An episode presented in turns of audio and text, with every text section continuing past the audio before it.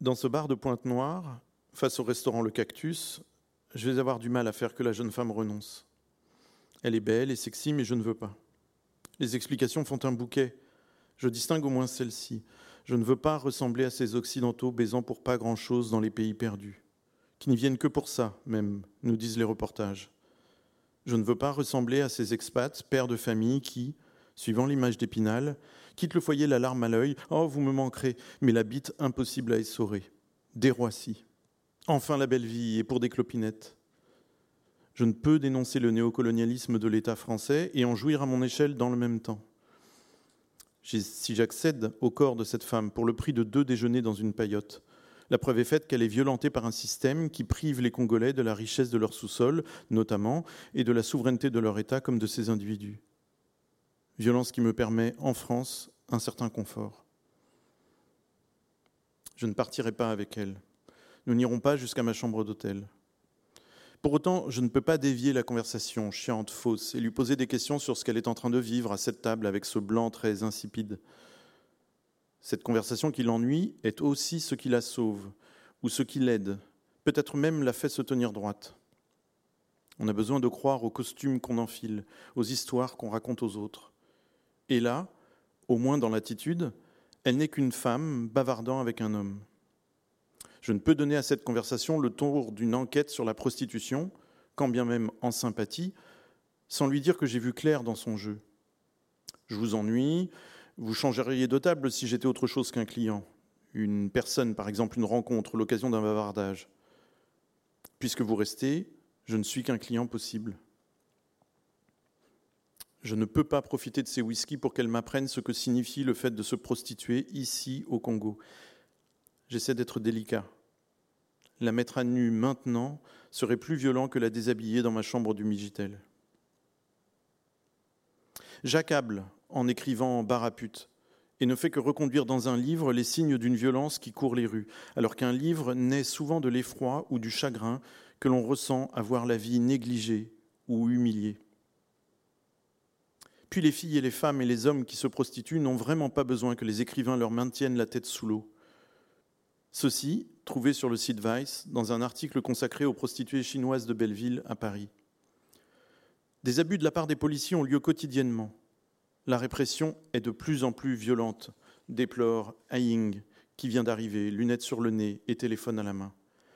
La police a appris à dire pute en chinois pour mieux nous insulter. Ils auraient aussi bien pu apprendre à dire bonjour, dit-elle en souriant. J'avais 25 ans, elle en avait 40, l'année où je suis allé la retrouver dans les parages de la rue Saint-Denis. C'était une bonne nature, elle me parlait de tout, Aix-en-Provence, la météo, Charles Pasqua, avec une bonhomie qui aurait fait débander n'importe qui. Une fois, elle s'est interrompue, ma main parcourait son dos. Oh, une caresse Oh, ça c'est gentil Mais un jour, je ne l'ai plus trouvée, et comme un chien perdu, je suis souvent revenu à l'endroit où je savais qu'elle se tenait. Cinq ou six fois peut-être.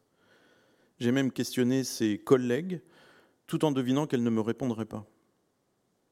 Une autre année s'écoule et je la croise dans le 15e arrondissement. Je me précipite pour la saluer, tout en lui laissant le temps de me remettre. Elle ne me reconnaissait pas vraiment quand je revenais la voir du côté de la rue Saint-Denis, et elle m'accueille de la même façon, exactement, sans être embarrassée le moins du monde. Le drame n'est pas une option, semble-t-il. On parle de la météo, d'un scandale à la mode ou en riant de ce 15e arrondissement qui n'était pas le mien et peut-être pas le sien non plus. Vous avez vu, je fais ma bourgeoise. Rien de tout ça, non. J'ai voulu respecter son anonymat, que son métier ne la désigne pas partout et tous les jours. La regarder s'éloigner était un crève-cœur. Je ne me suis pas placé dans le champ de son regard. Je n'ai pas appris d'elle comment la revoir. Et je ne l'ai plus que jamais croisée la rage qu'on entend dans Barapute. Pour dominer, certains hommes et certaines femmes n'ont que la violence et l'assignation verbale. Si la prostitution entérinait la domination masculine sans ambiguïté ou sans zone d'ombre, l'homme n'aurait pas besoin de la rejouer dans le langage. Un soir, sur le boulevard de la Guyane, j'ai vu un homme être éconduit correctement. S'éloignant, malgré qu'il en est, je l'ai entendu gueuler sale pute. L'instant d'avant, il désirait cette femme c'est maintenant un chien cherchant à mordre. Est-ce qu'on dit saleté de poisson à un poisson? Celui qui dit sale pute parle à une reine, à une femme qu'il ne pourra toucher qu'en étant hyper violent. La prostituée en question ne s'est pas vue sur un trône toisant le pauvre type. Non. Pendant cinq minutes, elle se sera félicitée d'avoir échappé au coup de poing, au coup de pied de l'homme furieux. Mais lui sait que cette femme est inaccessible. Il n'a pour lui que son amertume et sa rancœur. Trop de morale dans cette façon de chercher à humilier. Elle suffit à dire tout ce que le féminin fait au masculin, à quel point il le perturbe, à quel point le féminin trouve les hommes bien désarmés, n'ayant parfois que la violence physique et symbolique pour se défendre d'être fascinés. Je ne mets pas des feuilles de vigne au dictionnaire, ce n'est pas ça. Si je m'interdis ce barapute, c'est pour ne pas relever de cette masculinité qui trouve que ça sonne bien. De la même manière que les westerns ont érotisé Revolver et Winchester, des films et des romans ont rendu plutôt bat le virilisme des malfrats et des proxos. Je dois m'interdire ce mot qui sonne si bien alors qu'il tombe comme une baffe ou un crachat. Pour décrire la violence du monde, je dois me faufiler entre la joue et la gifle qui menace. Pour agrandir l'espace au moment où il se réduisait dangereusement. Je peux sans doute y parvenir en décrivant ce que fait une prostituée, ses gestes, ses mots, sans tout ramasser dans un nom qui lui fera une étiquette qu'on prendra pour une identité. C'est une pute. Un mot seul est souvent une agression, quand une phrase complète réintroduit des espaces, des blancs, des pauses, des repos, des combinaisons, du jeu. Toute la littérature est peut-être une vaste méfiance à l'égard des mots isolés qui sont comme des loups solitaires. Il faut les solidarités parfois mystérieuses des différents éléments qui font une phrase pour relever quelqu'un.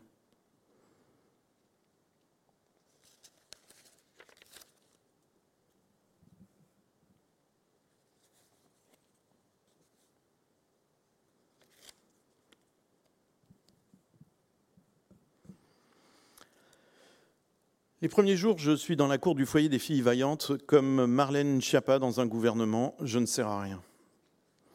Une fois passées les présentations officielles, comment amorcer un vrai dialogue, construire la confiance? Elle constitue un groupe et je suis seul. Alors on a vite l'air idiot. Désœuvré, je vais me tourner vers les enfants. Une toute petite partie de la cour leur est dédiée, 20 mètres carrés, et c'est la crèche. Ils ont entre 6 mois et 4 ans, il y a des filles et des garçons. Assis par terre, je m'improvise marionnettiste, sans poupée.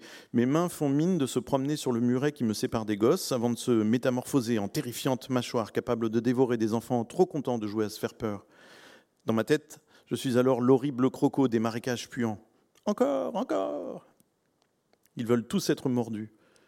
Pour varier, je surgis aussi, grimaçant comme une gargouille, et ils courent se cacher derrière les deux berceaux, trop heureux d'avoir un Mundele bien effrayant juste pour eux. En voyant rire la nourrice, les mamans aussi vont commencer à m'observer. Alors je continue, ce jeu pourrait me rendre sympathique. Au bout d'une demi-heure, je vais prendre une pause et me rapprocher d'elle sous l'auvent. Six poteaux soutenant 20 mètres carrés de tôle ondulée. Sur le tableau noir, les traces du dernier focus. Érection, contraception, préservatif. Comment ne pas sourire? Les tableaux noirs de mon enfance sont peu servis pour ces mots-là. Il était plus souvent question de Louis XIV, du plus que parfait et des multiples de cinq. Pendant une heure, je vais me tenir au milieu du groupe et les écouter se disputer en lingala.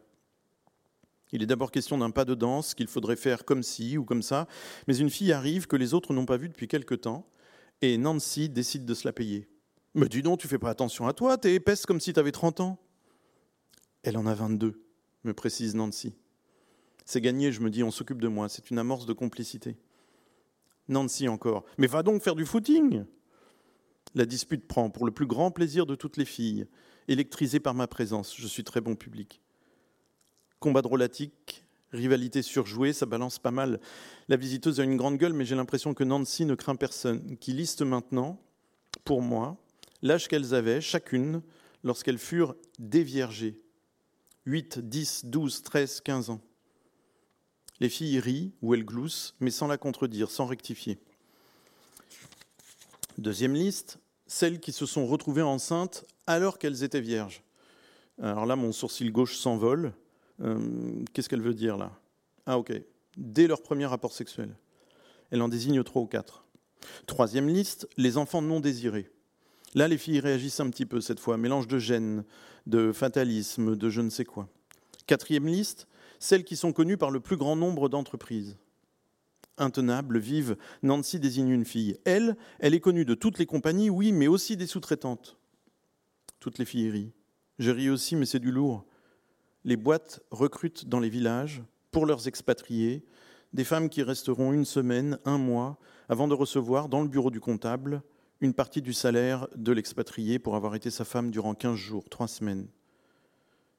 Je me fais tout redire et préciser car c'est assez fou. On ne te donne pas seulement un logement de fonction, on te le fournit conjugalisé.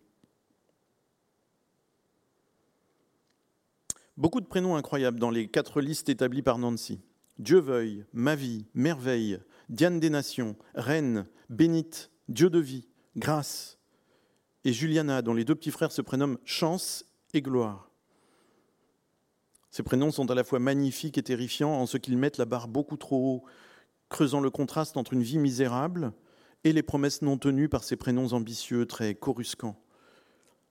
Que tu t'appelles Dieu veuille ou Dieu veille, comment ne pas être paralysé quand tu rapportes ce que ça dit à la réalité de ta vie? Dieu l'a-t-il vraiment voulu? Dieu a-t-il vraiment veillé sur moi? S'il est complice de ce qui m'est arrivé, je suis maudite ou c'est un Dieu moqueur, méchant Avec ces filles qui ont toutes été déjà brutalisées, je vais devoir faire preuve de tact, ne pas donner l'impression de leur arracher des témoignages. Une astuce alors qui fera office de jeu, de présentation et d'entrée douce dans l'écriture des récits de vie. Vous écrivez votre prénom en grand sur la page A4 et avec chacune des lettres qui le composent, vous proposez un mot qui vous permettra ensuite de parler de vous. Un mot fort, le bout d'une pelote à dérouler. Un mot qui compte pour vous et que vous débusquez au cœur de votre prénom. Comparé à celui des autres filles, Victoria a presque un prénom sobre aura-t-elle cherché à composer? Comparé à celui des autres filles, Victoria a presque un prénom sobre. Aura-t-elle cherché à compenser cette très relative discrétion en sortant de celui-ci des mots glaçants? Incapable de croire elle-même au doux babil de ce prénom, Victoria reste à la merci du sordide qui se tient en embuscade et peut fondre sur elle n'importe quand. Je veux lui parler le lendemain, reprendre avec elle. Mais un des formateurs, M. Jaffet, va me répondre qu'il n'y a pas de Victoria dans ce groupe-ci. On enquête et on finit par apprendre que c'est Lucrèce qui, pour l'atelier, a voulu prendre son second prénom apparemment. Dans ce choix, sans doute faut-il voir un désir d'anonymat relatif au cas où elle serait amenée à dire ou à écrire des choses trop personnelles. Cet anonymat est presque la seule chose qui reste aux filles pour n'être pas assignées à la vie qui est la leur et dont elles sont grandement prisonnières. Mais enfin, Lucrèce n'est pas n'importe qui si l'on se réfère à l'histoire de Rome. Violée, elle s'est tuée pour prouver que c'était un viol, que son sens de l'honneur était intact. On dit en outre que ce viol entraîna la chute de la monarchie et l'établissement de la République à Rome. C'est un symbole fort, quelque chose du pacte social ayant été violé par le système monarchique, il fallait refonder le contrat social. Victoria connaît-elle l'histoire de cette première Lucrèce? Du haut de ses 17 ans. Lucrèce aura-t-elle voulu s'éloigner de cette histoire trop lourde? A-t-elle été violée elle-même? Je n'en sais rien. Elle m'a parlé d'un homme qui aurait tenté de coucher avec elle quand elle avait 12 ans. Elle se serait enfuie. C'est possible, mais ça n'est pas certain. Il est parfois urgent de taire les drames qu'on a pu vivre, le temps de se rassembler intérieurement, de recoller les morceaux de soie dispersés par la déflagration. La moitié des bénéficiaires d'Asie ont été abusés sexuellement. Lucrèce efface Lucrèce pour devenir, aux yeux de l'écrivain français au moins, Victoria, la victoire. Se réinventer, chercher la lumière, inconsciemment sans doute, mais tout de même. Seulement voilà, c'est une victoire à la Pyrrhus, de celle qui laisse un goût amer. J'ai sa feuille à quatre sous les yeux, avec le V qui ouvre son nouveau prénom, une belle majuscule dressée comme une enseigne. Elle a écrit victime, et cette explication, j'ai été victime d'une grossesse abandonnée, mais malheureusement avait fait une fausse couche. Victoria est une victime, tellement victime qu'on n'a pas le temps de croire à la possibilité de la victoire, vérolée d'emblée par ce qu'elle a vécu, enduré. Dès que le prénom se dresse, hop, on lui coupe les jambes, on se moque de son élan. Qui veut crier victoire, gargouille en fait victime. Avec le T de Victoria, elle proposera torture et écrira pendant une heure sans s'arrêter. Ont-elles besoin de se raconter, de se confier? Ont-elles besoin de moi? Si elles ont parfois quitté l'atelier ou coupé court à nos échanges en me confiant que remuer certains souvenirs est douloureux, pas une cependant pour contester l'intérêt de s'aimer mieux, d'éloigner un peu la honte, de pouvoir dire c'est mon histoire, mais peut-être puis-je ne pas la subir jusqu'au tombeau. Dans Les Nègres, Genet fait dire à Diouf Ne lui refusez pas une légère détente. Si sa souffrance est trop forte, qu'il se repose dans la parole. Au sein de la concession, des enseignants, des éducateurs et des psychologues travaillent pour les bénéficiaires du programme. Elles pourraient avoir le sentiment qu'on parle dans leur dos, que des choses se décident sans elles. Mais j'ai souvent entendu ces adultes se rappeler les uns aux autres qu'ils devaient travailler à ce qu'advienne une parole personnelle, exprimant des désirs et des ébauches de solutions. S'émanciper, notamment par la parole. Le récit de soi est un animal qui ne se laisse pas approcher facilement, puisqu'il faut déjà se respecter un temps soit peu, ou s'accorder un peu de valeur, pour être en mesure de s'en donner un peu plus en parlant de soi ou en s'écrivant sur les feuilles volantes distribuées par le Mundele. Cercle vicieux, aporie. Note pour moi-même, il est possible de sortir de ce cercle vicieux en posant que l'écriture, voire toute la littérature, parle non pas de ce que nous pensons, mais à ce que nous pensons. Elle donne la possibilité de ferrailler avec ce que nous pensons des brèches apparaissent qui sont des failles, des défilés, qui laissent entrevoir des contradictions ou des contradicteurs. Quand on se méprend, on fait du livre un soliloque ou une tribune. Il est alors presque sans mystère, sans tension. Quand au contraire, on parvient à constituer et à tenir cette adresse, parler à nos idées, à nos représentations, immédiatement il y a dialogue, conflit, élan, et les phrases deviennent alors des rivières souterraines forant les massifs avant de jaillir et d'être grossies ou contestées par tous les torrents qui les rejoignent ou les affluents qui les détournent un peu et les emmènent ailleurs. Je me serais éloigné des filles en suivant ces eaux vives Pas certain. L'écriture permet parfois d'accepter le tumulte qu'on a en soi et de narguer l'injonction qui nous est faite par la vie sociale d'y mettre bon ordre.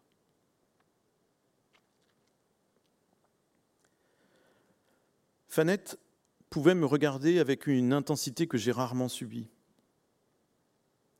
Quand je l'ai approchée pour qu'on travaille ensemble, le jour où elle le déciderait, elle n'a pas dit un mot, je n'ai eu droit qu'à ce regard posant des questions trop grandes auxquelles je ne sais jamais répondre.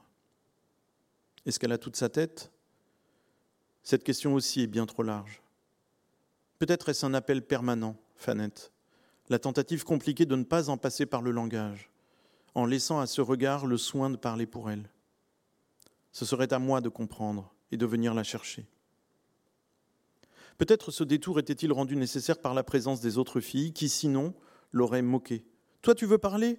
Tu crois que l'écrivain, il a que ça à faire, t'écouter? Veut-elle que je lui laisse le temps ou au contraire que je lui impose cet entretien? Je n'ai pas su trancher. Quand toute une culture, celle qui m'a façonné, n'entend que les mots écartant le corps, le langage des yeux est incertain. C'est à la fois beau et désespérant. Il est d'autant plus ambigu, ce regard, qu'il doit d'abord être traduit en lingala et non pas en français.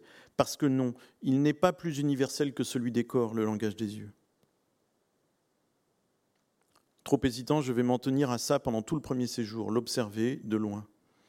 Comme Diane, je vais avoir le sentiment de ne pouvoir l'atteindre, intouchable mais autrement.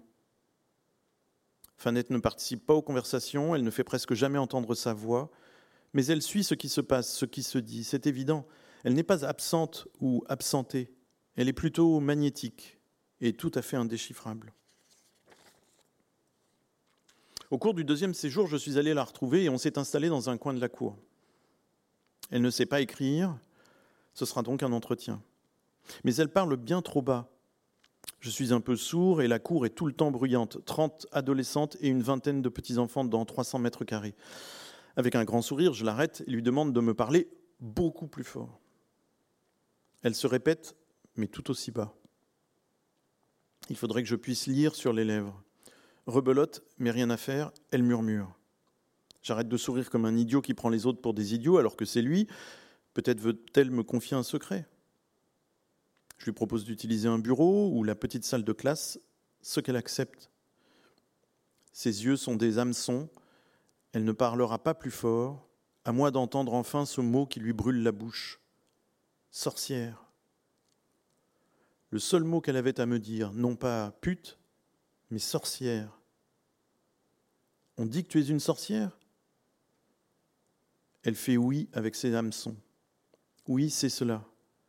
Mais elle ne répétera pas ce mot. Pourquoi me le confier? Parce que les Blancs ne croient pas aux sorcières? Mon scepticisme pourrait l'aider à désactiver le pouvoir de nuisance qui est dans ce mot? Parce qu'elle a reconnu en moi quelqu'un qui ne validera pas l'exclusion à quoi sont condamnés les hommes ou les femmes accusés de sorcellerie? Elle m'a confié le plus lourd. Elle n'a pas utilisé ses cordes vocales, seulement ses lèvres. Me parler est un exorcisme. Elle n'est pas une sorcière, mais on a dit qu'elle en est une, et c'est un secret épouvantable qu'elle ne sait pas traiter elle-même. En suis-je une pour de bon? De mon côté, je comprends la gravité sans y comprendre quoi que ce soit. Les autres filles ne doivent surtout pas savoir qu'elle a cette réputation, ou qu'on l'a un jour dite sorcière, autrement elle serait immédiatement et violemment rejetée du groupe, mise au banc, et certainement Asie n'aurait d'autre solution que de la renvoyer. Sa situation déjà n'est pas enviable. J'ai assisté il y a quelques jours à une scène très dure. Fanette passait avec ses enfants dans la cour et l'une des filles a dit en kitouba Oh, ça sent le cimetière Fanette est si pauvre qu'elle dort dans un cimetière avec ses deux tout petits enfants. Fanette a 18 ans. Dans le cimetière au moins, elle ne sera pas embêtée par les loupards ou les ivrognes qui, comme tout le monde et comme Fanette, craignent les esprits. Elle doit donc surmonter sa propre peur. Mais puisque c'est la condition pour dormir et ne pas être importunée ou violentée, bien entendu, elle n'a pas le choix. Un Français pensera peut-être qu'elle a le choix, car nos cimetières ne sont plus habités depuis un siècle au moins, voire un peu plus. Or, quand tu nais dans un pays d'Afrique centrale, choisir le cimetière pour échapper aux violeurs ne va pas de soi. La preuve, de nombreuses filles ne font pas ce choix-là.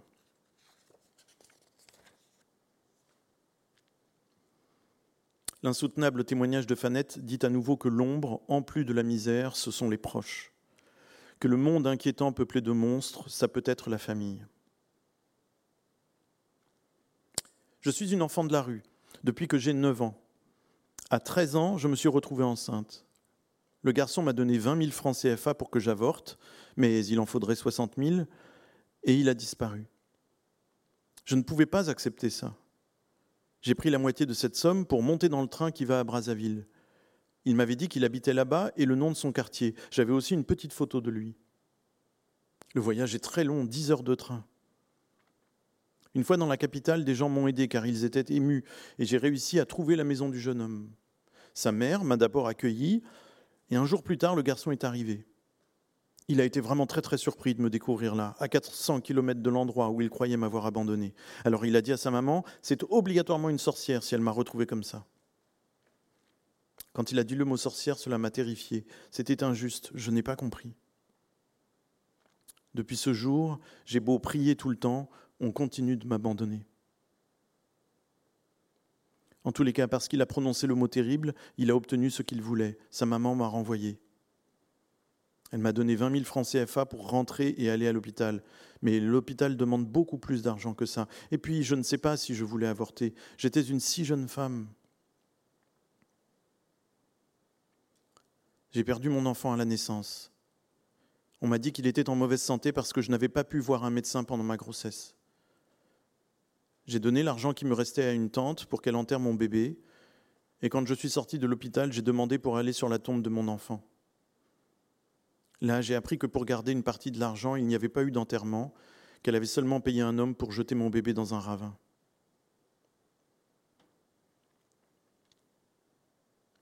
Depuis ce jour, j'ai beau prier tout le temps, on continue de m'abandonner. J'ai 43 ans, je crois n'avoir jamais entendu une phrase plus déchirante. Pour le reste, les phrases qui blessent, on dit que je suis une sorcière, peuvent être aussi celles qui recousent, car cette confidence crée tout de même une dérisoire communauté entre Fanette et moi, entre elle et vous maintenant. Et il faut croire que ce n'est pas rien, autrement elle n'aurait pas parlé. Elle est fragile, cette communauté, sans être abstraite. Et je crois qu'il y avait, autour de ces échanges, même murmurés, une consolation, minimale, fragile comme une bulle de savon, mais bien réelle. Je dis bulle de savon à cause de cette odeur de cimetière. J'imagine Fanette s'excuser chaque soir auprès des esprits quand elle escalade le mur de venir troubler leur repos. Sans doute demande-t-elle à ses enfants de s'excuser aussi, ou parce qu'ils sont trop petits, peut-être s'excuse-t-elle pour eux. Un jour de janvier 2016, je suis réveillé vers 6 heures par une pluie torrentielle qui va durer la matinée. Je devine que la plupart des filles ne viendront pas jusqu'au foyer car dans ces quartiers périphériques, l'eau stagne partout et très vite on ne passe plus. Mpaka, par exemple, avait été presque impossible à traverser malgré la voiture en novembre. Je décide d'y aller tout de même, à pied pour une fois. La pluie aura changé les rues. En chemin, je n'évite aucune flaque, des étangs ou des lacs pourtant, car j'ai la tête au texte des filles que la veille j'ai mis en forme. Tous disent implicitement que la prostitution n'est pas le sujet. La vraie blessure est plus ancienne. Il faut remonter à cette nuit des familles, à ces nuits au cours desquelles l'enfance est saccagée, jetée brutalement dans le monde des ogres, où les adultes désirent et dévorent. Et si ça s'arrêtait là encore? La nuit de la concession familiale s'étend à la rue, au quartier. Une enfant qui n'est plus protégée par ses parents devient une proie facile. Tes parents te confient à un homme pour qu'il t'emmène jusqu'à une autre ville et il te viole en cours de route. Diane. On te raccompagne parce que ton sac est lourd, on te viole. Merveille. Le témoignage de merveille, justement. Le Gabon est le seul pays que je connaisse pour l'instant. J'avais 13 ans. C'est la femme chez qui je faisais le ménage, ici, qui m'a emmené avec elle pour que je fasse son ménage à Libreville. Au bout de cinq mois, alors que je suis au marché, des hommes proposent de me raccompagner en voiture. Comme je venais de dépenser l'argent du bus en faisant les courses, j'ai accepté. Ils m'emmènent en fait chez l'un d'entre eux, où se trouvent beaucoup d'hommes qui fument du chanvre. Je crie, mais ils s'en moquent. Ça ne sert à rien, personne pour t'entendre. J'ai mal. Un me tient les jambes, un me tient les mains, un me ferme la bouche, j'ai mal. Ils m'ont prise vers 15 heures, ils m'ont relâché à 20 heures. J'avais 13 ans. Quand ils m'ont lâché, j'ai pu rentrer chez ma patronne et je me suis enfermé dans ma chambre. Je disais que j'avais mal au ventre et c'était vrai. Je n'ai rien dit pour le reste parce que j'avais honte. Je suis resté enfermé une semaine. J'avais peur qu'on m'attrape encore si je sortais. Je pensais, les hommes sont des sorciers, tous. Ils ne peuvent qu'apporter le mal. Pendant plusieurs semaines, si je te voyais me regarder, je vais t'insulter. On m'a hospitalisé à Libreville, mais ça ne me soignait pas. Donc on est revenu à Brazzaville où j'ai été soigné. Pour les pensées. Au bout de quelque temps, j'ai pu reparler aux hommes, mais je ne riais pas. À ce moment-là, si tu me dis quelque chose qui est bon, je penserai mal. Même si tu m'appelles ma petite chérie, j'aurais peur. J'avais le front fermé, je ne pouvais pas vivre normalement. Quand un garçon voulait me séduire, je me disais, si je sors avec lui, peut-être il peut aussi me faire ce que ces hommes m'ont fait. C'est seulement deux ans après cette catastrophe que j'ai fait l'amour pour la première fois. Et ce n'était pas avec un amoureux, c'était avec un client. Je vais souvent m'entretenir avec Indura lors de mes séjours à Pointe-Noire et apprendre d'elle ce qui fait que dans une vie, on peut en venir à écrire cette phrase poignante que j'ai déjà citée Quand je pleure, ma fille sèche mes larmes. Indura. Mon père est décédé quand j'avais huit ans. Notre famille était nombreuse, il y avait six garçons et trois filles. Ma mère est repartie dans le département du Niari quand elle a appris qu'elle était malade. Elle nous a laissés, les aînés et moi, à Pointe-Noire chez ma tante, où j'ai trouvé un peu d'affection et d'amour. Il me faudrait 12 000 francs CFA pour aller la voir, c'est-à-dire payer le train et les cadeaux pour arriver chez elle. Alors je pleure à la maison, et ma fille Merveille, qui a trois ans, elle me demande pourquoi je pleure. Je ne peux pas lui répondre, lui expliquer que si tu n'as ni père ni mère, ta vie s'arrête seulement comme ça. Maman, pourquoi tu pleures? Quand je pleure, c'est ma fille qui sèche mes larmes. Et je prie. Je prie pour ma famille, mes amis, ou parce que je suis en bonne santé. La prière aide à supporter les moments durs. Il y a trop de magiciens, trop de sorciers et de sirènes à Pointe-Noire. J'ai voulu argumenter, lui expliquer qu'en ayant été abandonnée, elle pouvait peut-être se sentir libre de toute dette et aller au-devant de sa mère sans avoir les bras chargés de cadeaux. Cet élan ou son désir de la revoir comptant bien plus. Je crois que quelques années plus tôt, je ne me serais pas retenu. La vie nous change, mais il faut beaucoup de temps et dans mon cas, écrire beaucoup de livres. Je n'ai rien dit. Indura vit à Pointe-Noire, elle est congolaise, c'est-à-dire liée à un système social et culturel qui lui fait dire qu'elle ne peut se pointer devant sa mère sans avoir plusieurs petits cadeaux à lui offrir. La moitié de ces très jeunes femmes a été mise à la porte par l'un de ses parents. Il est fréquent que le beau-père ou la belle-mère exige le renvoi des enfants du premier lit. Il est tout aussi fréquent, semble-t-il, que l'épousé accepte. Les bourgeois font-ils ainsi le ménage, eux aussi, quand ils se remarient, ou est-ce dicté par l'absence de ressources financières? Une bénéficiaire a été renvoyée par ses parents sous un motif que je décrirai tout à l'heure, qui leur aura servi à maquiller la vraie raison, la misère qui les étranglait, c'est-à-dire l'impossibilité d'avoir plusieurs enfants à charge. Difficile de juger alors s'il n'y a plus de coupables, mais trois victimes, l'enfant rejeté et ses parents qui n'ont pas le choix, si l'enjeu est la survie. Impossible, oui, de suggérer à Indura un sursaut d'orgueil, de lui proposer d'adopter la désinvolture qui est la nôtre en France avec la valeur famille, que nous pouvons ou non considérer comme une valeur précisément, car toute une histoire nous enseigne que la famille est l'agent et le lieu des reproductions sociales avec Bourdieu et un foyer de névrose épuisante et destructrice avec Freud. Indura peut-elle affirmer cette liberté avec la vie qui a été la sienne jusqu'à présent? Je ne peux avoir l'orgueil des libertés que j'ai prises par rapport à la valeur famille, car cette liberté aussi est un héritage, et non l'expression de ma singularité ou de ma force morale. C'est parce que je vis dans un pays qui a vu passer Freud et Bourdieu que je peux faire le malin ensuite avec l'idée de famille. Parler trop vite, sans m'être désolidarisé de moi-même, des repères français qui étayent ma façon de voir, et c'est la certitude de déconner plutôt que d'aider la jeune femme. Si je parle trop vite, on entendra l'expatrié, celui que je n'ai pas trouvé dans les bordels où travaillent ces très jeunes femmes, qui est en fait dans ma tête, dans ces valeurs reconduites sans examen, qui nous semblent si naturelles. Alors se taire, et seulement tendre l'oreille au maximum, la grande oreille d'Antonin Artaud, d'écrire ce qu'on voit en s'absentant autant que faire se peut, sans détachement, sans cette transparence, comment espérer faire voir ce qu'on a vu, devenir reflet, écho, courant d'air, invité muet au bout de la table avant de piper mot écrivait Nicolas Bouvier. De subtiles nuances cachent parfois des gouffres. Quarante années d'idéologie néolibérale nous ont fait croire que travailler à la circulation des capitaux revenait à rapprocher les peuples.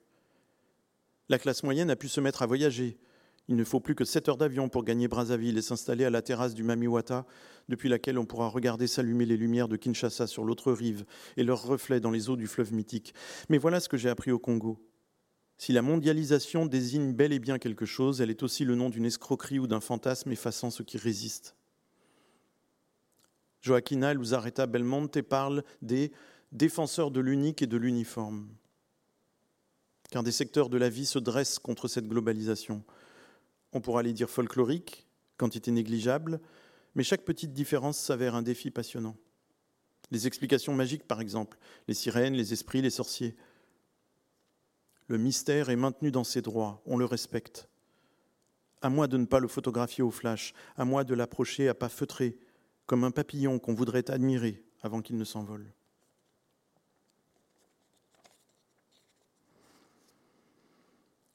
Alors écrivain, je dois tendre l'oreille pour distinguer tristesse de désespoir dans ce que me confie Chloé, ou pour comprendre que le mot joie est un peu trop large pour ramasser ce que me confie Rosine.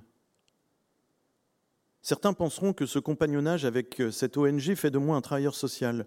Je m'éloignerai de la littérature. Pourtant, à me demander si c'est l'adjectif stressé qui décrira précisément Mercia, ou si c'est angoissé que je dois utiliser, je suis au plus près de la vibration qui a nom littérature.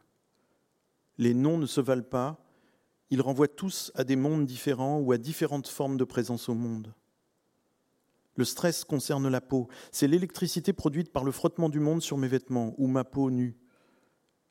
L'angoisse, c'est bien après, bien au-delà. La peau peut l'ignorer, ne pas être au courant. Un exemple. Parce qu'il n'y a rien que j'aime plus que les convivialités amicales, je passe, à mes propres yeux au moins, pour quelqu'un de vivant. Mon corps et sa façon d'être animé, il rit trop bruyamment, par exemple, malgré les demandes que je lui adresse régulièrement, quémandant un soupçon de discrétion, auront masqué efficacement, à mes propres yeux en tout cas, la possibilité d'un désordre fondamental, d'une inquiétude face à la vie. Je dirais que Mercia est angoissée sans être le moins du monde stressée. Je crois qu'elle le sait, comme si tout en vivant des choses affreuses, elle n'avait pas accédé au sentiment tragique de l'existence. Ce n'est pas une nécessité de fait. Je m'en suis merveilleusement passé jusqu'à mes 35 ans, ou 37, ou 41, je ne sais plus, et ne me sens pas plus fort d'être plus lucide. La jeunesse est la seule chance. Julien Gracq écrivait ainsi ce qui commande chez un écrivain l'efficacité dans l'emploi des mots, ce n'est pas la capacité d'en serrer de plus près le sens, c'est une connaissance presque tactile du tracé de leur clôture, et plus encore de leur litige de mitoyenneté. Pour lui, presque tout dans le mot est frontière et presque rien n'est contenu. Curieusement, William Faulkner disait un peu la même chose, me semble-t-il. Écrire, c'est comme craquer une allumette au milieu de la nuit, en plein milieu d'un bois. Ce que vous comprenez alors, c'est combien il y a d'obscurité partout. La littérature ne sert pas à mieux voir, elle sert seulement à mieux mesurer l'épaisseur de l'ombre. Il faut voyager ou écrire sans doute pour retrouver le goût du mystère contre l'uniforme qui guette et rendre aux étrangers leur part d'altérité.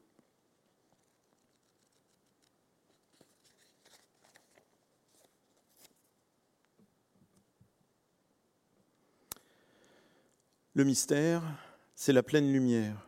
Et c'est Bénite qui écrit La nuit, les voix des gens me font peur aussi. Des gens se battent parfois. Il y a aussi le genre de garçons qui vont dans la rue pour y mettre la pagaille, et ils font alors tellement de bruit qu'on ne peut pas dormir. L'argent gagné, je l'ai beaucoup dépensé, en boissons, en vêtements. Je n'avais pas de love ou de cheftaine qui m'en prenait une partie. Tout ce que je gagnais, c'était pour moi. Des copines me conseillaient de parler avec Asie. Et j'ai fini par accepter parce que je savais que la police voulait m'arrêter. Venir au foyer des filles vaillantes, c'était une façon de fuir la police. Ils voulaient m'arrêter parce que je dansais n'importe comment.